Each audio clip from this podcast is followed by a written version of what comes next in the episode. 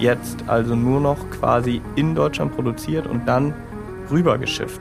Ja, der gute Stoff für die Amis quasi. Ja, absolut. Und ich, also ich bin ja hin und wieder in den USA. Egal ob Kleinwagen oder SUV, Elektro oder Verbrenner, 70 oder 700 PS. Jedes Auto ist anders. Und wir fahren sie alle in. Erst fahren, dann reden und damit ein herzliches Hallo zur Folge 99. Mein Name ist Jan Götze und auch in der vorletzten Folge unseres Podcasts sitze ich natürlich nicht alleine hier, denn mir gegenüber sitzt Peter. Ja, das stimmt. Mein Name ist Peter Fischer. Hallo, liebe Zuhörerinnen und Zuhörer. Folge 99. Ja. Gänsehaut. Tatsächlich. Also wirklich, gerade eben, als ich es gesagt habe, wirklich ein bisschen Gänsehaut. Mal sehen, ob wir vom heutigen Auto auch Gänsehaut bekommen. Möglich. Wir finden es raus. Äh, bevor wir das rausfinden und darüber sprechen, hören wir natürlich einmal, wie dieses Fahrzeug klingt. Also für alle, die die mitraten wollen, jetzt ist die Gelegenheit. Hier kommt der Sound. Der Sound.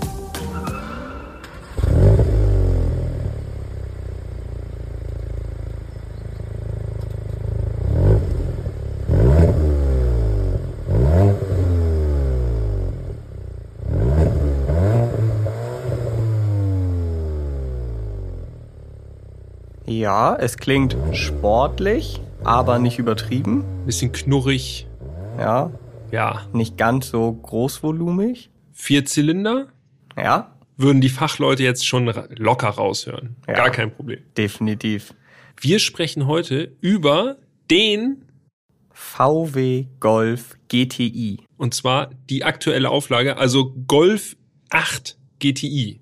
Korrekt, ja der zweite GTI in unserem Podcast. Wir hatten ja in Folge 48 den Golf 1 GTI Pirelli. Also wir haben quasi dann den ersten und den bis dato letzten GTI behandelt. Ja, das stimmt. Apropos letzter GTI. Es gibt GTI ja seit 1976 bei VW. Auf der IAA haben sie das ID GTI Konzept vorgestellt. Und bevor wir jetzt zum aktuellen GTI kommen, eine kurze Zwischenfrage, weil es mir auf der Seele brennt. Wie findest du den? Ich habe ihn ja nicht live gesehen, du ja schon. Das ja. heißt, du bist mir ein bisschen im Vorteil. Aber auf Bildern muss ich sagen, finde ich den echt gut. Also sieht schon sehr cool aus. So. Ja, muss ich auch sagen. Also das Heck ist ein für meinen Geschmack ein bisschen too much. Ein bisschen zu bullig so. Ja, aber da kannst du ja davon vorne. ausgehen, bis zur Serie wird es noch ein bisschen entschärft. Wahrscheinlich ja. So. Wahrscheinlich ja. Aber es ist auf jeden Fall sonst optisch auch mal wieder ein Auto, wo man sagt, okay, das hätte man vielleicht so von VW gar nicht erwartet. Ja, und mit vielen kleinen Details und Verweisen an die Vergangenheit. Äh, davon werden uns heute wahrscheinlich auch noch ein paar begegnen, äh, wenn wir gleich das Design und den Innenraum besprechen. Aber ich glaube, wir müssen trotzdem noch einmal so ganz grob einmal einordnen. Was ist GTI? Ja, okay, das machen wir. GTI ist die sportliche Version des Golf. Und zwar immer frontangetrieben, ne? Also genau. im Gegensatz zum Golf R, der ja Allradantrieb hat, ist der GTI immer Frontantrieb ja. und stark. Und wir sind mittlerweile, wie wir jetzt ja schon gelernt haben, bei der achten Generation des GTI angekommen. Also es gab von jedem Golf eine GTI-Version. Mhm. Mal mehr, mal weniger sportlich. Ich denke da so zurück an den Golf 4 GTI. Da war das dann kurzzeitig mehr so eine Ausstattungslinie als ein echter GTI. Das haben sie ja mit dem Golf 5 GTI wieder wettgemacht. Der genau. war ja dann der erste, der so richtig wieder angeschlossen hat an die Historie. Ne? Also eigentlich drei und vier hm, hm, hm, ja, stehen so ein bisschen im Schatten. Sind jetzt sagen. vielleicht nicht die beliebtesten GTI-Versionen. Mit fünf ging es dann wieder bergauf. Sechs und sieben, die waren extrem beliebt. Ja, und acht gibt es seit 2020. Ja, genau. Ich kann mich noch gut erinnern, als er vorgestellt wurde, Wolfsburg im Studio zusammen mit Moritz Doka, unserem ehemaligen Kollegen. Schöne Grüße gehen raus. Ja, auch von mir. Der hat sich damals im Video für den GTD entschieden und ich habe den GTI gemacht. Und der GTD war, glaube ich, sogar beliebter als der GTI im Video. Echt? Ich meine, das ist richtig gut gelaufen. Ja, ja. Oh, krass. Ja. Okay, aber so haben wir beide auf jeden Fall schon mal eine gute Verbindung zum Golf 8, denn ich war ja auf der Präsentation des Golf 8 normal Stimmt. Version. Ja. Kein unwichtiges Auto. Nee, man könnte sagen, eines der wichtigsten aus ja. dem Jahr. 2019 wurde der vorgestellt. Ja, ist auch schon mittlerweile vier Jahre her. Und äh, Facelift äh, steht vor der Tür. Beim aktuellen GTI gibt es ja im Grunde nur noch in Anführungszeichen zwei Varianten. Ne? Also mhm. 245 PS, das war die Variante, die wir da hatten. Korrekt. Äh, sozusagen der normale GTI. Und dann gibt es noch den GTI Club Sport, also die äh, stärker motorisierte Variante mit, oha, sind es 290 PS? 300. 300? 300, die 3 steht. Okay, alles klar. Ja. 300. Und wenn man jetzt mal zurückblickt, gerade beim Golf 7, das haben wir eben nämlich hier nochmal kurz besprochen, weil das ist teilweise sogar so undurchsichtig gewesen, dass auch wir mal hier den Überblick kurz verloren haben. Deshalb bin ich auch auf die 290 gekommen, so TCR-mäßig, ne? Korrekt, ja. Und beim Golf 7, da gab es ja auch ursprünglich den GTI und den GTI Performance. Der GTI hatte damals 220 PS. Dann aber ab 2017 230 PS. Der GTI Performance hatte anfänglich 230 PS und dann ab 2017 245 PS. Und jetzt denkt ihr, ah. ja, das war's. Aber Pustekuchen, es gab ja noch den GTI Clubsport mit 265 PS. Dann gab es den limitierten GTI Clubsport S mit 310 PS. Und dann gab es den GTI TCR mit 290 PS. Also es ist wirklich, beim 7er muss man sagen, da hat VW wirklich die Kuh gemolken. Ja, aber Clubsport S, ne? Immer noch 310 PS. Mm. Immer noch Spitzenreiter. Keine Rückbank und so, das war ja. ein wildes Gerät. Absolut, ja. Heute bisschen praktikabler, äh, mhm. äh, mit Rückbank. Ja. Aber ich würde vorschlagen, wir bleiben auch bei Folge 99 in der Reihenfolge. Oder hast du noch was? Ich habe noch einen Fakt, den ja. finde ich ganz interessant, und zwar in den USA. Ne? Mhm. Wir gucken ja auch manchmal über einen großen Teich. Ne? Mhm. Und da gibt es den Golf 8 nur als GTI und als R. Es gibt gar keinen normalen Golf 8 in den USA. Ja. So, die kriegen nur die Sportversion. Der Golf ist Hot Hatch. Korrekt, ja. Direkt, ja. Und das ist ganz interessant. Es gab mal eine Zeit, da wurden die Golf in Mexiko produziert für den amerikanischen Markt. Das auch nicht mehr. Jetzt also nur noch quasi in Deutschland produziert und dann rübergeschifft. Ja, der gute Stoff für die Amis quasi. Ja, absolut. Und ich, also ich bin ja hin und wieder in den USA und da sind sowohl Golf GTI als auch Golf R tatsächlich echte Exoten, was man kaum glauben mag gibt ja eine riesen Fangemeinde da drüben. Ne? Also das ist wirklich so, das, was hier vielleicht nicht bei allen GTI-Besitzerinnen und Besitzern so verankert ist, das ist wirklich ein, so ein Enthusiastenauto in den USA wirklich. Ne? Absolut. Genau. Also nicht, dass es das nicht hier auch gibt, keine Frage. Aber ich glaube, es gibt auch viele, die einfach nur einen starken Golf fahren wollen. Ja, genau. Und trotzdem halt diese Praktikabilität schätzen und so. Aber da kommen wir ja gleich zu. Das war eigentlich nur noch mal so ein kurzer Einwurf von meiner Seite. Ich finde es interessant, dass es in den USA, wie gesagt, gar keinen normalen Golf gibt, nur GTI oder R.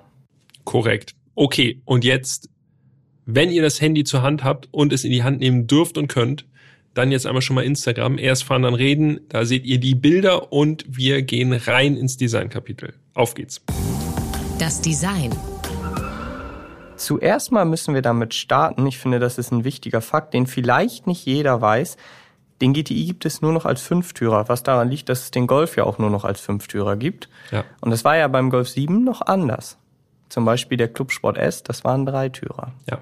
So, also das erstmal vorweg geklärt. Es gibt den Golf und auch den Golf GTI nur noch als Fünftürer, also immer besonders praktisch. So. Das Für heißt, alle Alltagssituationen geeignet. Wobei eigentlich ein Dreitürer, ne? Mhm. Das ist doch auch was Feines. Also ich bin im Dreitürer aufgewachsen. Optisch ich kenne es nicht mega. anders, als sich da hinten reinzufalten. Ja. Heutzutage kennen das wahrscheinlich nicht mehr ganz so viele. Andererseits natürlich auch mal die Frage, wie häufig fährt man noch tatsächlich dann mit mehr als zwei Personen. Aber gut, beim Golf, wie gesagt, erübrigt sich diese Frage sowieso, denn man hat keine Wahl. Es ist ja auch keine, keine Entscheidung gewesen, wo man jetzt sagt, wir gönnen den Leuten das jetzt nicht mehr, äh, sondern das ist halt einfach eine wirtschaftliche Entscheidung. Ne? Weil natürlich eine Karosserievariante zu, vorzuhalten und zu produzieren ist natürlich wesentlich günstiger, als von einem Fahrzeug auch noch zwei Karosserievarianten zu haben. Das ist ja absolut ja. nicht mehr ganz zeitgemäß leider. Okay, das haben wir geklärt. Jetzt äh, schauen wir uns das Auto mal an und ich würde sagen, wie gewohnt starten wir an der Front ja, GTI typisch natürlich äh, eine rote Linie im Kühlergrill, die darf auch bei der achten Generation nicht fehlen. Darunter wird's aber interessant, denn der Golf 8 GTI, der hat so eine Art Lichtband zwischen den Scheinwerfern. Ja. Und das ist, finde ich, so, wenn man jetzt draufschaut und jetzt sonst so die GTI-Sachen mal beiseite lässt, ist das eigentlich so der Hingucker an der Front. Definitiv. Ist mir aufgefallen, als ich abends unterwegs war und sich das äh, im Vordermann sozusagen gespiegelt hat im Lack, muss ich mir auch noch mal so angucken, ehrlich gesagt. noch ist das Auto ja da. Ja, das stimmt. Ja, also das ist besonders auffällig. Man hat wirklich so eine kleine Lichtleiste, die vom VW-Zeichen unterbrochen ist, die wie gesagt optisch die Scheinwerfer miteinander verbindet, auch wenn da nochmal eine Trennung ist. Ist schon sehr special, im ausgeschalteten Zustand kaum zu sehen, aber eingeschaltet dann wirklich was ganz Besonderes. Ja, definitiv.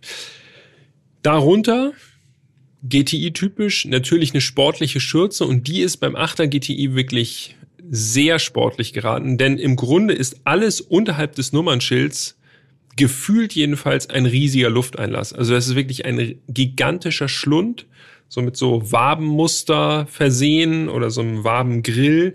Und da sind auch die Nebelscheinwerfer mit integriert.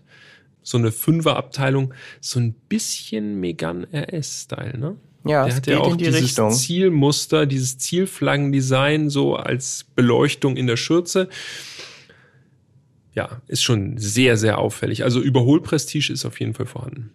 Ja, absolut. Das ist wirklich ein riesiger Schlund. Erinnert mich tatsächlich so ein bisschen, das ist jetzt vielleicht ein Stück weit hergeholt, aber so ein bisschen an Aston Martin, weil es wirklich die ganze Schürze unten betrifft.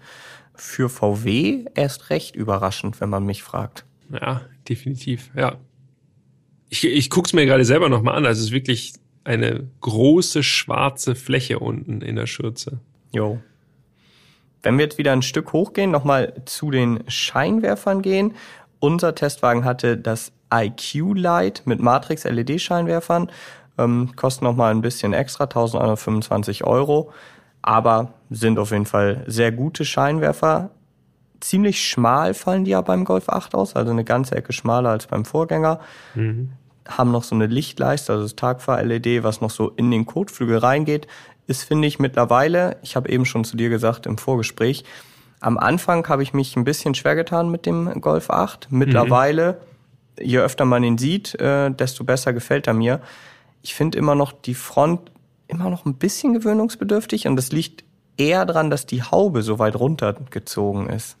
Geht mir genauso und ich glaube, wir sind auch nicht die Einzigen, denen das so geht. Ich finde, dass gerade Front und Heck vom Golf 8 irgendwie ein bisschen konträr sind vom Design. Ne? Vorne irgendwie durch diese runtergezogene Haube relativ rundlich. So diese Lichtleiste und die Scheinwerfer an sich finde ich richtig gut gelungen, aber dass die Haube vorne so sich so runter neigt nach vorn, ist eigenartig, vor allem weil das Heck so eckig ist. Ja, genau. Das ist so richtig kantig und vorne so rundlich.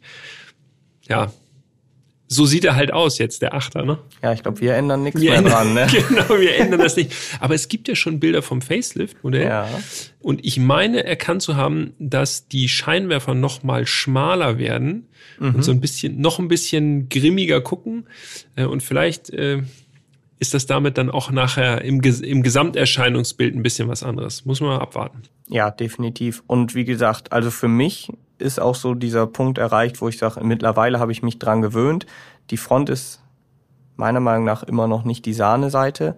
Das Heck finde ich schon ganz gelungen. Ich weiß, dazwischen geht's eigentlich noch ins Profil, aber lass einfach mal unkonventionell sein, einmal kurz ans Heck springen, ja. weil jetzt haben wir da schon mehrfach drüber geredet. Ich finde nämlich gerade dieses kantige Heck mit den zweigeteilten Leuchten, das gefällt mir richtig gut. Ja, das muss ich auch sagen. Es ist wirklich so wie man sich einen Golf, einen modernen Golf vorstellen würde, würde ich sagen. Also es trifft ins Schwarze.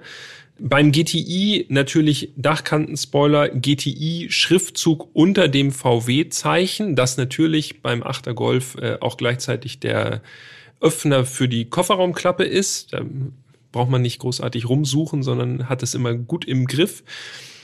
Und dann Schürze, natürlich auch ein bisschen sportlicher als beim Standard Golf 8 mit rechts-links-Auspuffanlage, verchromte Endrohre. Und echte Endrohre. Ja. Ich werde nicht müde, mhm. das zu erwähnen, weil man kann ja heutzutage nicht mal mehr sagen, ja, das ist ja bei Sportmodellen wenigstens noch gang und gäbe. Nee, auch da ist es ja mittlerweile nicht mehr selten anzutreffen, dass man da Fake-Auspuffrohre hat.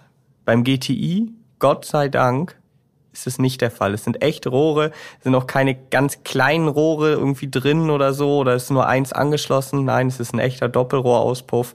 Und ich finde, dass das Heck auch sportlich aussieht, aber nicht so dick aufträgt. Und das ist, das steht dem GTI einfach ganz gut. Es ist ja auch von der Grundidee vom GTI ist das ja eigentlich auch ein ganz normaler Golf sozusagen in der Karosserie. Also der ist nicht breiter oder so, sondern ist halt mit ein paar Anbauteilen versehen und das macht eigentlich auch so den Charme aus, ne? dass man eigentlich muss man sich schon ein bisschen auskennen, um den GTI zu erkennen, aber so ein paar Hinweise gibt's dann halt doch ganz gut. Und die Auspuffanlage gehört definitiv dazu. Ja, finde ich auch.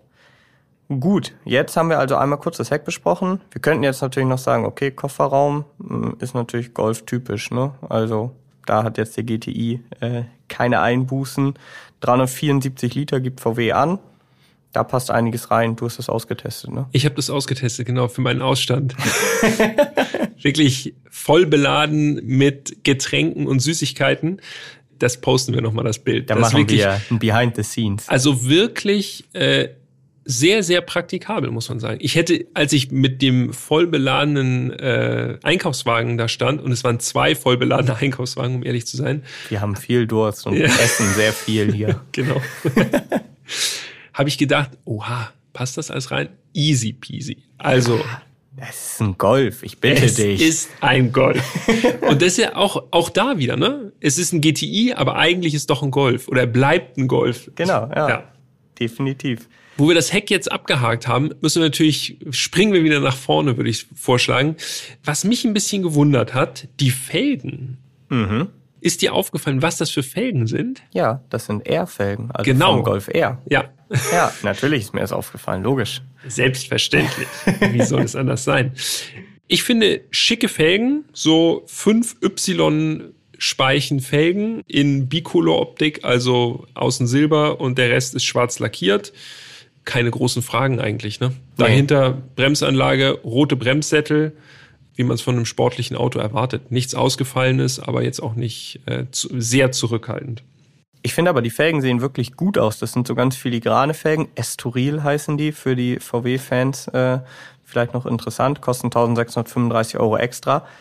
Verleihen dem GTI aber wirklich einen richtig guten Auftritt, zumal Serie 17 Zoll sind. Ja, das ist Und sehr ich habe bisher selten, vielleicht auch noch nie, bewusst einen Golf 8 auf 17 Zoll Felgen, also einen Golf 8 GTI, muss ich ja dazu sagen, auf 17 Zoll Felgen gesehen. Aber allein schon im Konfigurator, finde ich, wirken diese Leichtmetallräder Richmond, wie sie heißen, wirklich sehr, sehr klein. Also man hat die, die sind Wahl. auch so klobig. Ja, also Ganz und dadurch ehrlich. wirken sie noch Also- kleiner. Und sie sollen wahrscheinlich auch genau so auf uns wirken, dass wir schönen Haken irgendwo Mit setzen. keiner sagt, oh, die finde ich aber schön. Es gibt ja auch die Richmond dann in 18 Zoll, schon so bicolor. Und einfach, wenn man jetzt mit dem Konfigurator die beiden nur hintereinander anklickt, dann denkst du schon vom Gefühl her, sind die 18er 2 Zoll größer. Also die wirken ganz anders. Und wenn du dann die 19er draufpackst, hier im Konfigurator, dann finde ich, ist das der Look, den du eigentlich haben willst. Ja, definitiv. Ja. Wir haben noch gar nichts zur Farbe gesagt unseres GTIs. Jan, Natürlich. der Farbenmeister, bitte. Ja, unsere Farbe war King's Red Metallic. Also so ein Metallic, so ein dunkleres Rot. Und wir haben ja schon mal gesagt, also wir kriegen ja häufig Testwagen in Rot. Ob das nun Zufall ist oder ob äh, die Testwagenverantwortlichen denken, Autobild, Rot, das passt. Genau. Ich muss sagen, einmal mehr, es ist keine, es ist keine hässliche Farbe, aber mir persönlich gefällt es nicht so gut. Ich war aber auch ein bisschen enttäuscht, wenn ich jetzt ganz, ganz ehrlich bin, als ich im Konfigurator war und mir so die Farben angeschaut habe. Da ist keine dabei, wo ich sage, yo, die finde ich richtig gut. Ja. So, ich würde wahrscheinlich, wenn ich jetzt einen auswählen müsste, würde ich Mondsteingrau nehmen. Unilack, so ein dunkleres Grau, das gefällt mir von den angebotenen Farben tatsächlich noch am besten. Aber ich weiß, ich weiß nicht, wie es beim Achter ist, aber beim Siebener zum Beispiel weiß ich, dass es in den USA so ein riesen Farbprogramm, ähnlich so wie Individual bei BMW für den Golf 7 gab. Und da gab es wirklich geile Farben, so lila, Grüntöne, alles, was du wolltest. Und hier in Deutschland, zumindest jetzt beim Achter, ist das ist die Farbauswahl schon, wie ich finde, ein bisschen begrenzt. Ja. Welche Farbe würdest du nehmen? Ich bin bei Schwarz. Okay, ja. Es ist jetzt auch nicht sonderlich spektakulär, aber das Mondsteingrau ist, äh, das ist nichts für mich. Ich bin schwarz und äh, das passt. Ich finde, das ist auf dem GTI äh, so ein bisschen undercover, sehr, sehr unauffällig natürlich. Aber äh, ansonsten rot, naja. Mhm. Nee, also das Rot, was wir hatten, ich bin auch, da bin ich kein großer Fan von. Aber gut, das äh, sehen ganz viele Leute vielleicht auch anders. Wir haben die Rad-Reifen-Kombination noch gar nicht verraten. Ne? Das werde ich jetzt nochmal schnell nachholen. Also an der Vorderachse, 19 Zoll Felgen haben wir schon geklärt. An der Vorderachse 235 zu 35 R19. Korrekt. Und hinten? Und hinten das gleiche. Ja, ich wollte gerade sagen, ey, wenn du mir jetzt was anderes sagst, ich habe mir nämlich hier notiert 235, 35, R19 rundum. Ich musste, ja, ja, ich musste, ich musste gerade einmal ganz kurz hier die Bilder angucken, nochmal schnell. Okay. Also ich haben hab wir so ein bisschen geklärt. gespickt. Ja. haben wir das geklärt. Anders als beispielsweise mal beim Audi RS3 vorne keine breiteren Räder als hinten. Der GTI hat auch so maximale Traktion. Auf jeden Fall. In der Seitenansicht im Grunde ansonsten klassisch Golf 8, relativ unspektakulär, mit einer kleinen Ausnahme, denn es gibt den sogenannten Flitzer auf dem Kotflügel. Äh, so eine Art, ja, Logo, wo nochmal GTI drin steht. Ansonsten ist das wirklich Golf 8. Ja, Schwellerverkleidung ist ein bisschen sportlicher, aber kaum erwähnenswert. Und dieser Flitzer, das wusste ich übrigens nicht, dass der Flitzer heißt, also dieser kleine Schriftzug, der ist rot hinterlegt. Deshalb fällt er auf einem roten Auto gar nicht auf oder ja. fast gar nicht auf. Wenn du jetzt ein schwarzes Auto hättest oder ein graues Auto, dann würde es noch ein bisschen mehr rausstechen, wobei das immer noch natürlich sehr dezent ist. Was ich in der Seitenansicht gerne noch erwähnen möchte, weil wir darüber ja auch häufig hier sprechen im Podcast, sind natürlich die Türgriffe. Bügeltürgriffe. Genau. Ganz klassisch. Und wer uns kennt, der weiß, das finden wir gut. Versenkte Türgriffe? Ich finde versenkte Türgriffe ja mittlerweile auch ganz gut, ne? Ja, ich weiß. Du bist. du bist sonderbar, wolltest du, du sagen. Du bist verwandelt, wollte ich sagen. Du weißt eigentlich tief in dir, Bügelgriffe Bügel. sind besser. Okay, ich werde geframed. Hilfe! ja, ansonsten, designmäßig. Sind wir durch. Keine weiteren Besonderheiten, ist halt ein Golf, ne? Korrekt, ja. ja. Ich würde sagen, wir steigen ein. Ja, das machen wir. Der Innenraum. Im Innenraum ist es besonders, zumindest äh, ist es mir so ergangen, dass unser Wagen da keine Lederausstattung hatte, denn haben wir auch schon häufig an dieser Stelle erwähnt, die meisten Testwagen sind natürlich naturgemäß besonders gut ausgestattet und so hätte ich vielleicht damit gerechnet, dass auch unser GTI dann eben mit der Lederausstattung, die extra kostet, angeliefert wird. Aber dem war nicht so und das ist auch gut, denn der GTI hat ja quasi seit der ersten Generation, seit 1976, eben das klassische GTI Karo Muster auf den Sitzen und das entfällt natürlich, wenn man Leder bestellt. Ja, richtig. Und das finden wir natürlich sehr sympathisch. Außerdem Stoffsitze breche ich eine Lanze für. Es ja. muss nicht immer Leder oder Kunstleder sein oder so. Schöne Stoffsitze, herrlich. Und die sind im GTI übrigens, das können wir gleich schon, wo wir da sind, echt super bequem. Ich finde, es ist ein Top-Kompromiss zwischen bequem und sportlich. Also bieten schon gut Seitenhalt, finde ich. Aber echt langstreckentauglich. Also super Sitz. Ja, bin ich komplett bei dir. Lass ich auch nichts drauf kommen. Es sind Integralsitze mit integrierter Kopfstütze. Die sind tatsächlich richtig gut ausgeformt, sowohl im Beckenbereich, aber auch im Schulterbereich auch nochmal so klein, so ein bisschen ausgestellt. Man hat eben auf den Sitzflächen und auf der Rückenlehne dieses GTI-Karo. Dann an den Sitzwangen hat man so Alcantara. Und mhm. das ist alles so vom Mix her sieht das gut aus. Das fühlt sich top an. Rote Nähte. Rote Nähte. Oben um die Kopfstütze rum ist auch nochmal so rot abgesetzt. Und dann so ein kleines, dezentes Logo in der Rückenlehne. Also es ist wirklich könnt ihr uns glauben, ein guter Sitz. Und wenn ihr mich fragt, äh, ich würde auch auf keinen Fall Leder bestellen. Also das Geld kann man sich sparen. ich finde, das passt im GTI auch nicht ganz so. Ich finde, der GTI hat ja auch immer noch ein bisschen was Bodenständiges, so, Mhm. und da passt ein Stoffsitz einfach gut rein. Ja, Boah, kannst du dich an die Sitze erinnern vom Pirelli? ja, ja. Mit diesem, diese crazy Orangetöne, so abgeschworen. Boah, Naja, muss ich gerade wieder dran denken. das war auch Es- cool, ja. Und vor allen Dingen passt es jetzt beim Golf 8 GTI auch so schön, weil du hast eben auch in der Türtafel nochmal so einen kleinen Einleger an Alcantara. Das ist alles so gut aufeinander abgestimmt. Dunkler Dachhimmel, bin ich ja auch ein großer Fan von. Bei einem Sportmodell passt das, hat man beim GTI auch. Also es ist, wenn man so reinschaut und so auf den ersten Blick einsteigt, vom Gefühl her ist das ein gelungener Innenraum. Ja, ist schon ein bisschen auch was Besonderes als bei einem normalen Golf 8. Das merkt man schon. Da haben sie sich Mühe gegeben in Wolfsburg und ein bisschen, ja, nicht ganz so den Rotstift angesetzt, sondern auch ein bisschen was zugelassen für den GTI. Das ist immer eine feine Sache. Sitzposition. Ich bin ein bisschen vorbelastet, muss ich sagen, denn ich war vorher beim Fahrtermin Porsche 911 ST mit Vollschalen sitzen das hat mich, glaube ich, ein bisschen verdorben.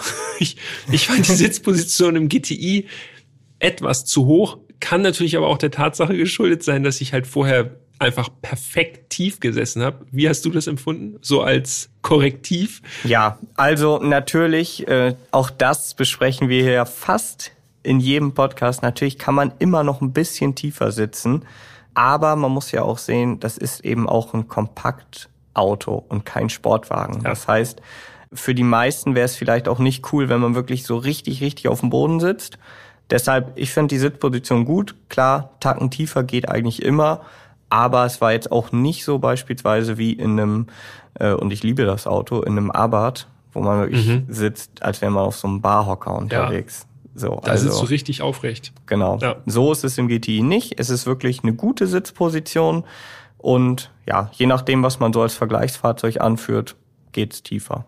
Man schaut auf ein sportlich ausgeformtes Lenkrad mit Leder bezogen, perforiertem Leder und natürlich auch so ein paar GTI-Akzenten, also rote Nähte, kleines GTI-Logo und so. Das sieht schon alles äh, sehr gut aus, nicht so Standardware. Und dieses Lenkrad hat die von uns schon oft kritisierten Lenkradtasten von VW, also dieses, äh, ja, diese Tasten, die eigentlich nur zwei große Tasten sind, wo man dann alle Funktionen drin hat und es macht immer klock, klock, klock. Tatsächlich, ohne Spaß, die Sitzheizung habe ich letztens wieder angemacht, als ich mit dem GTI gefahren bin. Ja. Äh, Quatsch, Sitzheizung. Die Lenkradheizung meinst du Ja, wahrscheinlich. Genau. genau. Ja. Also es geht wirklich ein Millimeter zu weit den Daumen nach links und bupp ist die Lenkradheizung an. Diese Tasten, da sind wir uns einig. Die sind nicht so gut. Aber du sitzt mir jetzt ja hier gegenüber und du kannst mir berichten, da hat VW ja zurückgerudert, ne?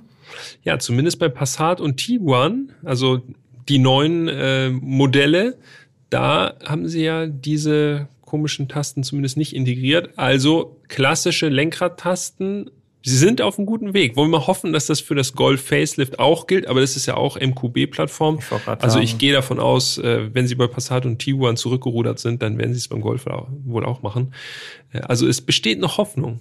Und das wäre doch wirklich mal was, weil man ja häufig dazu neigt zu sagen, ja, und jetzt äh, alles was Neues ist auch nicht mehr so cool und irgendwie entfernt man sich. Hier hat man dann wirklich das Gefühl, also ich habe es jetzt ja noch nicht ausgetestet, aber ich habe es mir auf Bildern angeschaut und du warst ja da bei den Präsentationen von Passat und Tiguan. Es sieht wirklich wieder richtig gut aus und ich gehe mal davon aus, wenn es einzelne Tasten sind, lassen die sich auch richtig gut bedienen. Ne? Ja, definitiv. Also genau so, wie man das eigentlich auch von VW gewöhnt war. Und äh, ja, einfach ohne Probleme Tasten drücken, wenn man möchte und wenn man nicht möchte, keine Taste drücken. Herrlich. Ja, perfekt. Zum Lenkrad muss ich noch sagen, mir ist aufgefallen, es ist ziemlich dick aufgepolstert, ne? Also es ist ein sehr wulstiges Lenkrad. Es geht so ein bisschen in die BMW M-Richtung. Ne? Korrekt, ja. Mhm. Und auch da, wenn man, äh, du bist ja davor 9F ST gefahren und wir hatten ja nun davor den 9F Turbo S hier. Wenn man da die Porsche-Lenkräder vergleicht, dann hat, die sind schon deutlich filigraner. Ja, ich weiß auch nicht. Ich habe ja Riesenhände, ne? Aber ich mag das gerne, wenn das Lenkrad so filigran ist. Also lieber einen etwas dünneren Lenkradkranz als so dick aufgepolstert. Das ist Geschmackssache, ne? Ja, das stimmt. Dafür liegt das Lenkrad sonst aber gut in der Hand. Also es ist ein Lederlenkrad. Ähm, Ich finde, es ist wirklich angenehm äh, an diesem Lenkrad zu kurbeln. Von daher, was mir nicht so gut gefällt, ist zum Beispiel wieder das VW-Logo auf dem Pralltopf. Das wirkt irgendwie so, so plump. Das ist nicht so richtig schön ausgeformt oder so und das spiegelt auch so extrem. Es ist auch nur zweidimensional, ne? Also Ja. es, wenn das ein bisschen erhaben wäre, dann Ja. wäre es, dann wäre die Sache schon ganz anders. Ah, das ist äh, auch da vielleicht äh, das Facelift. Wir warten ab. Dann blicken wir mal auf das Cockpit und da kann ich schon mal gleich vorweg sagen, es ist jetzt wenig überraschend, weil grundsätzlich das Cockpit erstmal vom Golf 8 übernommen ist. Aber da bin ich ehrlich gesagt nicht so der große Freund von. Also man hat digitale Instrumente vor sich, auch noch mit einer Tachohutze. Aber, und das stört mich, glaube ich, am meisten, so ziemlich dicke schwarze Ränder drumrum. Ja. Und die sind dann auch noch, damit es richtig auffällt, auch noch glänzend schwarz, also so Klavierlack-Optik. Und da ist mir aufgefallen, diese Testwagen, die kommen ja in einem perfekten Zustand bei uns an eigentlich, ne? Und Mhm. sind nicht lange da. Und das war auch schon nach einer Woche war das schon so staubig und so. Das sah einfach schon so aus, dass ich dachte, boah, wenn ich das Auto jetzt besitzen würde, da hast du echt alle Hände voll zu tun, das immer schön sauber zu halten. Und selbst wenn es sauber ist, Ja, sieht du, jetzt nicht nach einer richtig schönen Lösung aus. da so. musst du immer Mikrofasertuch griffbereit haben, um das wieder abwischen zu können. Allerdings. Aber ist viel Leerfläche auch drauf, ne? Gerade Ja. so links, Ja, genau, das da wo es diese, halt. diese Leuchtbedieneinheit ist, äh, da ist halt einfach viel schwarze Fläche einfach nur. Es geht ja eigentlich der Trend dahin, überall, wo Bildschirme verbaut sind, ob das Fernseher sind, ob das Smartphones sind, egal was, Kameras, möglichst dünne Ränder zu haben. Und bei diesem Infotainment-Ensemble, sage ich mal, hast du halt das absolute Gegenteil. Weil nach links wird er ja quasi so optisch zumindest erweitert, weil da hast du dann ja noch die Bedieninsel für die Lichteinheit. Und da hast du halt wirklich einfach so richtig, richtig große glanzschwarze Flächen. Ja, das stimmt. Und wenn wir jetzt wieder so ein bisschen in Passat und Tiguan Richtung gucken, die haben ja so einen aufgesetzten Monitor in der Mitte, 12,9 Zoll in der Basis, 15 Zoll als Option. Auch da bleibt natürlich zu vermuten, wenn das so kommt beim Facelift, dass sich da auch beim Golf wieder was tut, dass dieses schwarze Panel da äh, doch ein bisschen anders ausfällt. Ja. Mal schauen. Zumal die eigen, also das eigentliche Display, wo die Instrumente eben drüber angezeigt werden, das ist super, ne? Also du hast verschiedene Möglichkeiten, dir da irgendwie Drehzahlmesser groß in der Mitte anzuzeigen, zum Ja. Beispiel, so wie man es eigentlich von vielen VW oder auch Audi-Modellen kennt. Also kannst verschiedene Anzeigemodi auswählen, kannst dir das auch wirklich ganz frei konfigurieren, kannst du sagen, rechts möchte ich Betriebstemperaturen, links Restreichweite, alles wie du möchtest, perfekt irgendwie so, dass du sagst, so habe ich alles im Blick, was ich brauche. Ja. Das ist super. Du kannst sogar, wenn du drauf bist wie ich, kannst du dir sogar rechts und links in Tacho und Drehzahlmesser den aktuellen Verbrauch anzeigen lassen. Ja, damit du auch wirklich alles im Blick hast, ne? Egal, ob ich nach rechts oder links gucke, aktu momentan Verbrauch Genau. ist drin. Damit du dich selber die ganze Zeit geißeln kannst. Denkst, oh nein, schon Absolut. wieder zu hoch. Ja. Ich habe mir einfach Betriebstemperaturen anzeigen lassen. Finde ich ein bisschen wichtiger. Wenn ich sparsam fahre, brauche ich keine Betriebstemperatur. Nee, ist alles genau. Kühl. Mittelkonsole ähm, hat so eine Handy-Aufbewahrung, wo man das Handy sozusagen mit so einer Haube überdecken kann. Äh, ganz interessant.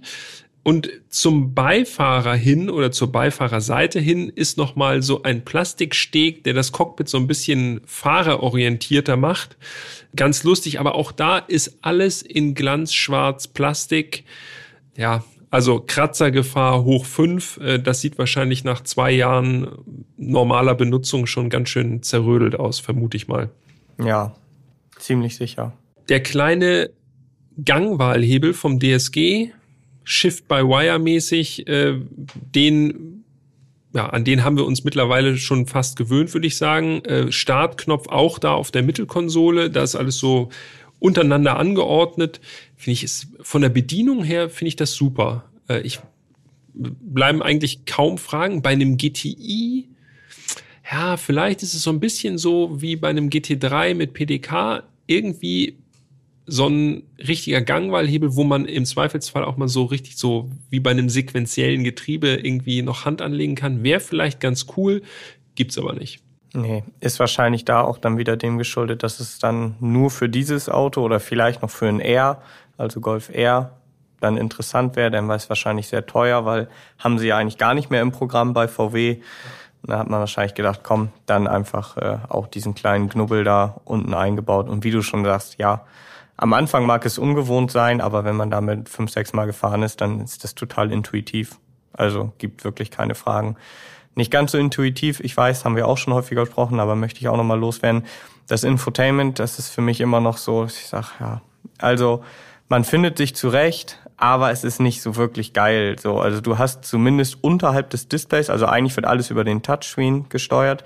Unterhalb des Displays hast du so vier Schnellwahltasten für Klima, für Fahrmodi, äh, Fahrerassistenzsysteme und in der Mitte ist da auch noch der Warnblinker so findest du zumindest relativ schnell dann das, was du suchst. Aber so zum Beispiel Spurhalteassistent, da musst du dann erst auf Assistenten klicken und dann, wenn du es weißt, ist es logisch, dann musst du, da wird dir dann das Auto so auf einer Straße angezeigt und dann musst du so auf die Fahrbahnmarkierung klicken für Spurhalteassistent. Ohne jede Erklärung. Das genau. hat mich auch, also bei mir geht ja Spurhalteassistent sowieso meistens als allererstes aus. Dito? Also ich weiß schon, warum das so gemacht ist, weil du natürlich den Spurhalteassistenten eigentlich anlassen sollst, so als empfohlene Maßnahme. Aber finde ich auch ein bisschen komisch, dass man so davon abgehalten wird, weil es war wirklich während der Fahrt den auszumachen, das ist schon ganz schön schwierig. Ja, absolut. Die hätten es zumindest so in dieses Schnellwahlmenü machen können, wo auch Start-Stopp ist. Du kannst nämlich wie, ähnlich wie beim Smartphone oben vom Bildschirm einfach so runterwischen, ja. dass du so Schnellfunktionen, da ist zum Beispiel Start-Stopp versteckt. Wenn du jetzt sagst, okay, auf Start-Stopp habe ich keinen Bock, so wie wir, dann wischst du einmal oben runter, drückst da drauf und dann ist es aus. Wenn da jetzt auch noch der Spurhalteassistent wäre, fände ich das auf jeden Fall ganz hilfreich. Ja, stimmt. Übrigens, Start-Stopp kannst du auch, wenn du sozusagen in den Fahrzeugoptionen drin bist, drin lassen einfach. Äh, wenn du das Auto nächstes Mal wieder startest, ist das immer noch in diesem Bildschirm gewesen bei mir. Ah, okay. Das war ganz praktisch. Also du hast sozusagen, also es sei denn, man hat jetzt irgendwie Apple CarPlay angeschlossen, dann klar, dann ist es was anderes. Aber sozusagen, wenn du nichts machst, geht der, zumindest bei mir war es so, geht er dann automatisch in diesen Bildschirm schon mal wieder rein. Fand ich okay. ganz okay. Eine Sache, die ich noch erwähnen muss, in der Türtafel, denn auch das ist bei VW ja mittlerweile nicht mehr typisch, er hat noch echte, vier echte Fensterheber. Ja, richtig. Nicht diese Zweierlösung, wo ich dann für hinten drücken muss und dann kann ich hinten aufmachen und so Quatsch. Es sind noch klassische Fensterheber. Gut. Ah. Hat der neue Tiguan übrigens auch und der neue Passat auch. Also da ist noch alles beim Alten. Das ist sehr, sehr, sehr gut. Genauso kann es auch bleiben. Wir sind ewig gestrig und sagen, das, was wir kennen seit Jahrzehnten, das ist gut. Nee, aber es ist einfach, du weißt ja genau, wie es ist. Man ja, kommt gegen dieses Rear-Ding nur mal kurz mit dem kleinen Finger gegen und schon ist alles irgendwie verstellt und man macht hinten rechts auf, anstatt anstatt vorne links. Nein, nicht ganz so schlimm, aber das ist übrigens auch noch eine Sache, die mir auch beim GTI wieder mal aufgefallen ist.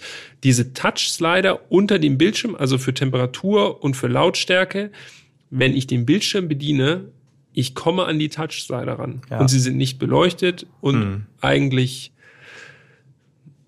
brauche ich sie nicht. Aber ich habe mich, zumindest bei der Lautstärke, habe ich mich schon dran gewöhnt mittlerweile die Rastung ist auch eine relativ gute bei VW, finde ich. Also es sind äh, diese vorgegebenen Schritte, damit kann ich schon was anfangen. Ja, ich benutze die Lenkradtasten, auch wenn ich die auch nicht optimal ja, finde klock, in dem klock, Fall, klock, aber besser als die Slider. Ja, ansonsten ist dieser Innenraum ein Golf 8 Innenraum und damit sehr praktikabel. Ja, ich glaube, Platzangebot, das wird jetzt wahrscheinlich niemanden überraschen. Das ist gut. Das ist ein gutes Platzangebot dafür, ja. dass das Auto eben ein Auto der Kompaktklasse ist. Kann man sowohl, also ich kann sowohl vorne als auch hinten wirklich gut sitzen. Man hat wirklich vier voll nutzbare Sitze. Ja. Kofferraum ist groß, hast du ja schon gesagt. Genau. Kopffreiheit finde ich äh, im Golf 8 sowieso gut. Also er ist nicht so, so eine flache Bude, sondern mit 1,95 kann ich da auch noch schön aufrecht drin sitzen. Trotz etwas höherer Sitzposition als im Porsche 911 ST. Und alle, die noch das Bingo spielen aus der letzten Folge, die können jetzt wieder sagen, weil mit 1,95 Haken dran. Genau. Den Bingo-Stempel ausgepackt. Ja, ich glaube, wir machen die Tür erstmal wieder zu und äh, schnappen uns das Datenblatt und dann gucken wir uns nochmal die technischen Daten an. Ne? Machen quasi jetzt imaginär die Haube auf. Genau, das tun wir. Auf geht's. Das Datenblatt. Wir haben ja schon gesagt, wir sind den in Anführungszeichen normalen GTI gefahren, also nicht den Clubsport. Und beim normalen GTI, da hat man tatsächlich noch die Wahl zwischen Sechsgang Handschaltung und Siebengang DSG. Mhm. Aber vermutlich nicht mehr lange, denn es wird schon gemunkelt, dass mit dem Facelift die Handschaltung entfallen wird. Ja. Das wäre natürlich schade für alle, die die Handschaltung gerne mögen, so wie wir. Aber ja, mittlerweile muss man schon fast sagen, ein normaler Schritt. Ja, Handschalter, das ist echt stark auf dem Rückzug, ne? Mhm. Muss man ja auch erwähnen an der Stelle, auch weil es viele Leute auch gar nicht mehr haben wollen. Also ja, wir sind da eine Ausnahme. Ja. Das geht halt einfach immer weiter zurück, das Interesse dafür und dementsprechend wird es dann halt irgendwann rausgestrichen. Schade, ja. aber ist so. Genau. Unser Fahrzeug war auch kein Handschalter, denn wir hatten ein GTI mit 7-Gang DSG. Das kostet noch mal ein bisschen extra, sagen wir gleich noch mal was zu. Vorher kommen wir erstmal natürlich zum Motor, also dem Herzstück. Das ist ein 2 Liter Vierzylinder Turbo der hat, finde ich, auch eine coole interne Bezeichnung. EA888. Und findet sich eigentlich so gut wie überall, wo der 2 Liter Benziner bei VW verbaut ist. Ne? Also es ist so ein richtiger Weltmotor irgendwie. Ja. Auch stimmt. in verschiedensten Leistungsabstufungen, also auch beispielsweise im Golf R verbaut. Dann natürlich mit ein bisschen, mit ein bisschen anderen Mapping und so, aber das ist schon äh, so eine so ein Allzweckding. Genau. Im GTI leistet er 245 PS und 370 Newtonmeter. Interessant ist, das habe ich mir nochmal angeschaut, das maximale Drehmoment liegt bei 1600 Umdrehungen an. Warum sage ich das? Das ist A, besonders niedrig, aber B, wenn man jetzt den Clubsport sich anschaut, der hat 300 PS, da liegt das volle Drehmoment erst bei 2000 Umdrehungen an, also ein bisschen später. Hm. Beim normalen GTI also hast du schon vorher maximale Power, wie gesagt, dafür hat der Clubsport natürlich mit 300 PS und 400 Newtonmeter insgesamt einfach mehr Power. Ja. Fahrleistung haben wir auch noch. Ja, handgeschaltet wären es 6,4 Sekunden von 0 auf 100. Mit 7 Gang DSG sind es 6,2.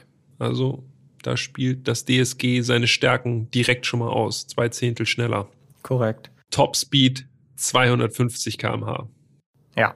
Ist für einen Golf, also 250, ja. schon schnell. Ja, klar. 250 ist für jedes Auto schnell, aber für einen Golf ist es äh, mindestens genauso schnell. Also wenn die Beschleunigung nicht wäre, könnte man da mit äh, sehr, sehr großen Fahrzeugen, die abgeregelt sind, immer noch gut mithalten im GTI. Ja, das stimmt.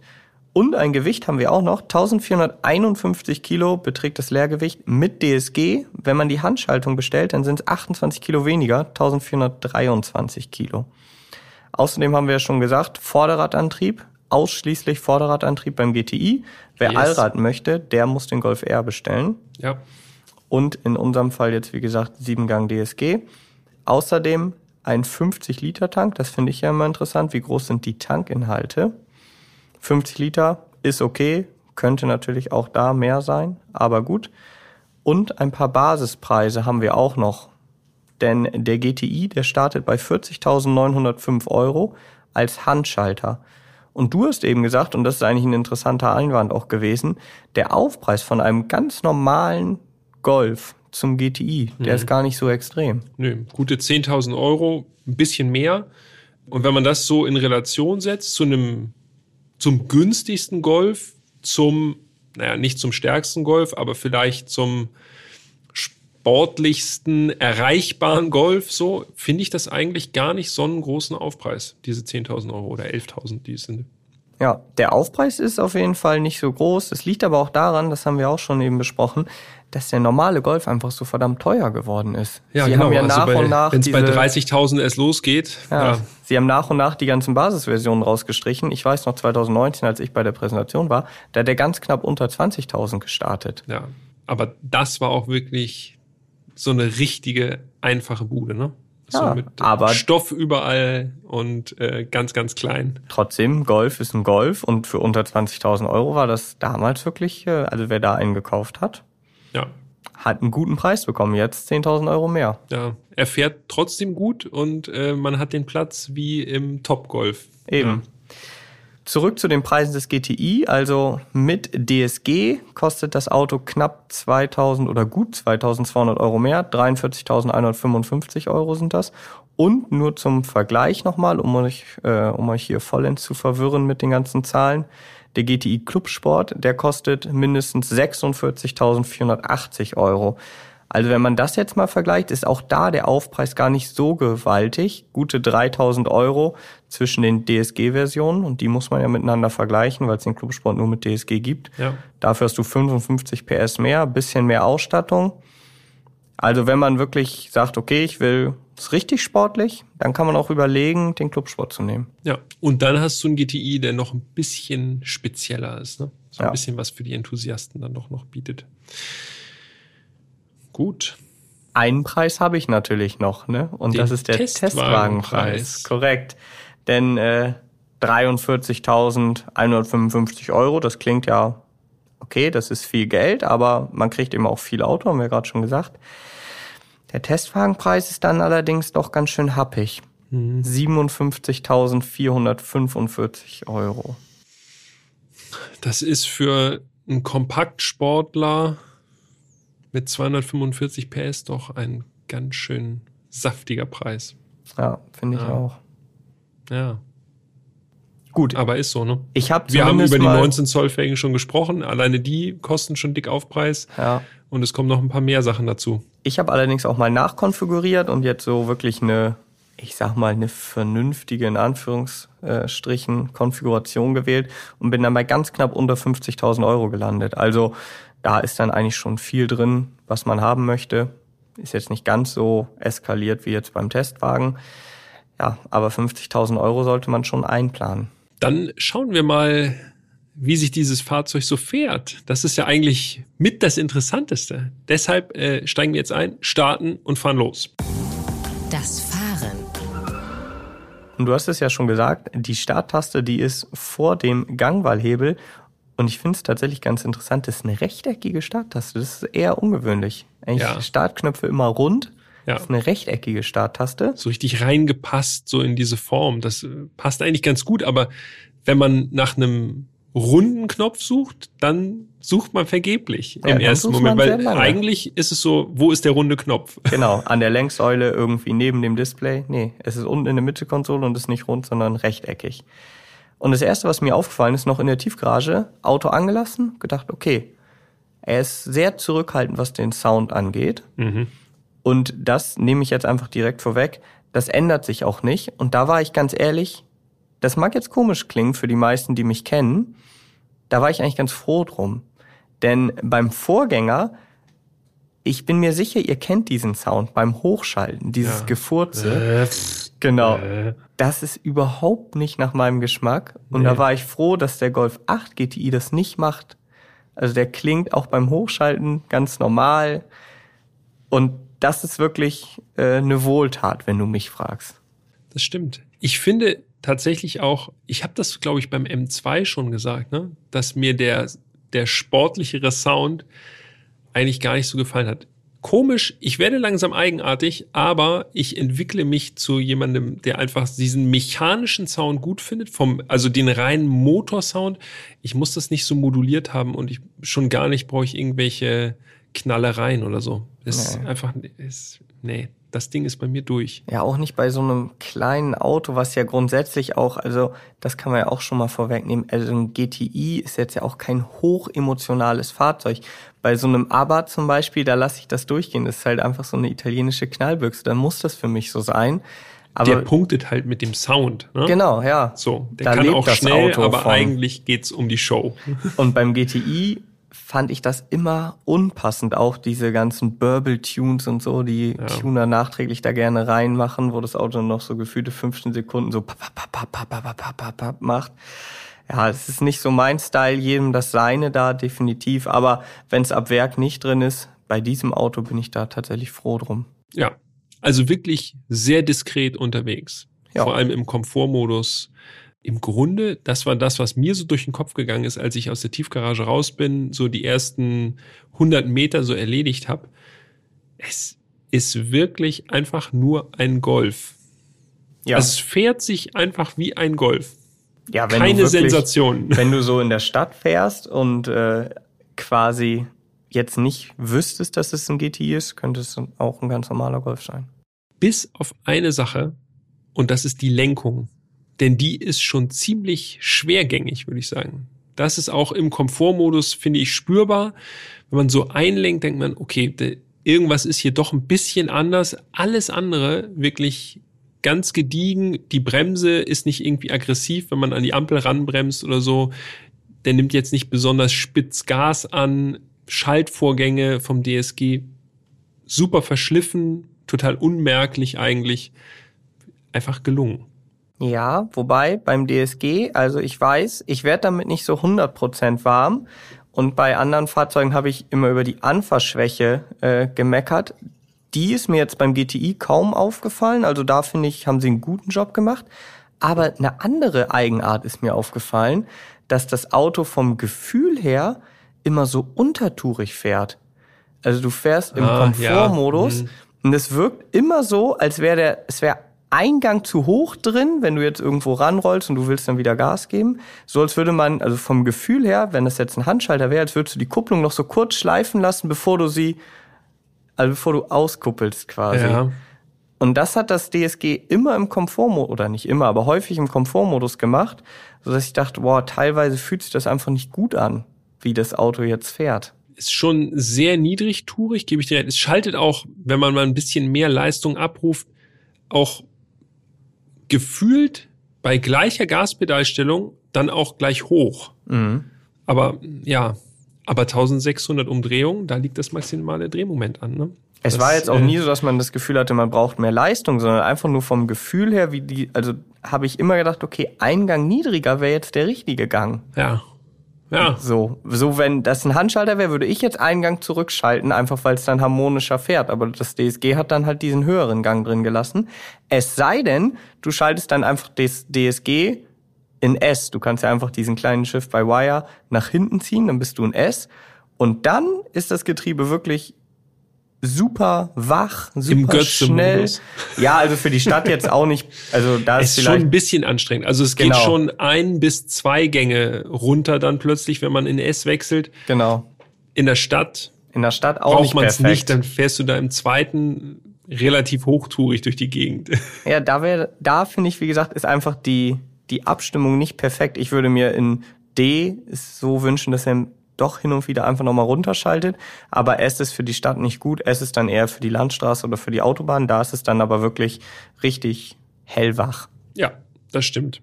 Es gibt im GTI vier Fahrmodi. Eco, Komfort, Sport und Individual. Das Auto behält aber auch den Fahrmodus bei, wenn du es ausstellst, welchen du zuletzt ausgewählt hast. Das ist mir erst beim zweiten oder dritten Mal aufgefallen.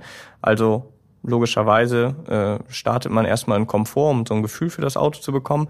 Wenn du dann auf Sport wechselst und du machst das Auto aus und steigst dann wieder ein, ist auch Sport noch drin. Ja. Das ist ganz cool, finde ich, weil so hat man auf jeden Fall dann das Gefühl, aha, das Auto merkt sich das, was mir halt gut gefällt.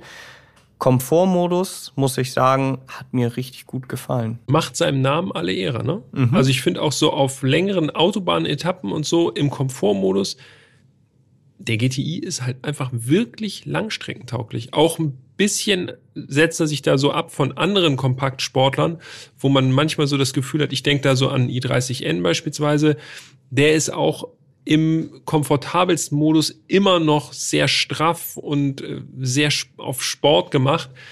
Im GTI ganz anders. Also wirklich komplett alltagstauglich und da könntest du wahrscheinlich easy 600 Kilometer abreißen, steigst aus, fühlt sich nicht gerädert. Ja, überhaupt nicht. Also dazu muss man auch sagen, in unserem Fahrzeug war die adaptive Fahrwerksregelung DCC an Bord, kostet gute 1000 Euro. Da hat man eben adaptive Dämpfer. Und ja, genau wie du sagst, das Auto ist absolut komfortabel, absolut langstreckentauglich. Das sind andere Kompaktsportler natürlich auch. Aber es gibt da natürlich schon einen ganz schön gewaltigen Unterschied, was so diesen Komfort angeht. Und wenn man mal ganz ehrlich ist, das habe ich mir die ganze Zeit so gedacht, während man mit dem GTI fährt, wenn man ehrlich zu sich selbst ist, selbst mit so einem sportlichen Auto fährst du wahrscheinlich 80 oder vielleicht sogar 90 Prozent der Zeit normal. Ja. Und dann 10 bis 20 Prozent gibst du Kette. Ja. So. Und wenn das dann halt in normal, also die größte Zeit, die du mit diesem Auto verbringst, schon wirklich bockhart ist, dann mag das einen gewissen Charme haben, aber vielleicht halt auf Dauer auch ein bisschen nerven. Ja. Ja, kann ich nur, kann ich so nur unterschreiben. Ich finde auch gerade diese Spreizung von Komfort zu Sport, das ist echt gut gelungen, weil der Sportmodus, der fühlt sich auch wirklich sportlicher an. Das ist äh, deutlich strafferes Fahrwerk, die Dämpfer hast du schon erwähnt, DCC an Bord, dann äh, geht das schon wirklich in eine in eine richtige Richtung, wenn man auch mal Kurven fahren möchte. Also das ist schon echt cool. Ja, also du hast richtig das Gefühl, wenn du den Sportmodus auswählst, dass das ganze Auto gestrafft ist. Nicht nur das Fahrwerk, sondern alles fühlt sich sofort ein bisschen spitzer an, sofort ein bisschen wacher. So das Gefühl, aha, jetzt lebt der GTI quasi auf. Auch Wach ist eigentlich genau das Richtige. Ja. Der ist bereit einfach, ne? Genau. Also das ist schon, er muss nicht mehr lange überlegen. So diese, diese Reaktionszeit vom Auto ist einfach viel, viel kürzer. Und die Leistung, also 245 PS, das ist jetzt in der Kompaktklasse, also den, bei den Kompaktsportlern muss man ja sagen. In der normalen Kompaktklasse ist das sehr viel, aber bei den Kompaktsportlern ist das jetzt ja kein Topwert, wo du sagst, Junge, 245 PS, wow. Ja. So, wenn man jetzt anschaut, i30N Performance, 275 PS, Megane RS Trophy, die haben alle deutlich mehr Leistung, auch ein Honda Civic Type R mittlerweile 329 PS, das sind ja alles richtige sehr viel mehr Leistung, Raketen, ja. so. Ja.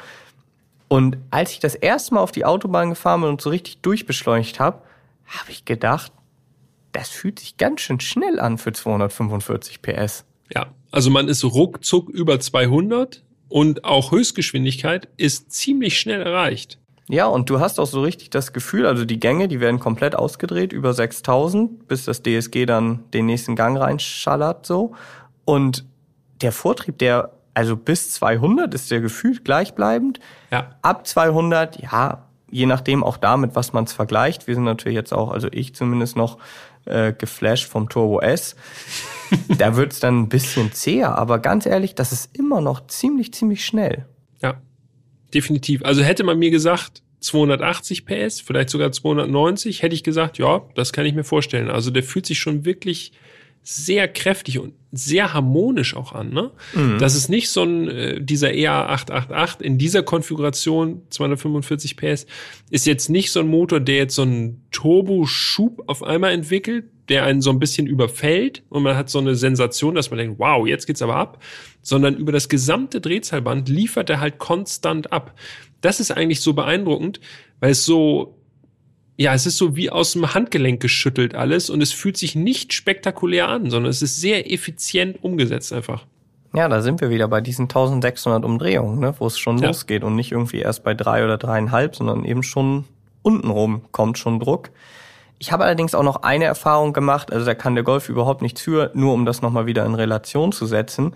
Da bin ich hinter einem Kumpel von mir hergefahren, und der fährt einen RS6 C7, also die alte Generation. Wir sind hintereinander auf die Autobahn gefahren und du, also ich beschleunige richtig durch im GT und denke, ui, ganz schön schnell. Dann guckst du nach vorne und siehst, wie sich dieser RS6 entfernt und dann weißt du, okay, es gibt immer noch jemand, der schneller ist. Ja, also der GTI ist schnell, aber es ist jetzt kein, ist jetzt kein Wunderwerk, ne? Also genau, aber das war so für mich so, die anderen Male, du hast es ja eigentlich auch selten, dass du auf einer Autobahn jemanden hast, der ähnlich schnell fährt, wenn du über 200 unterwegs bist.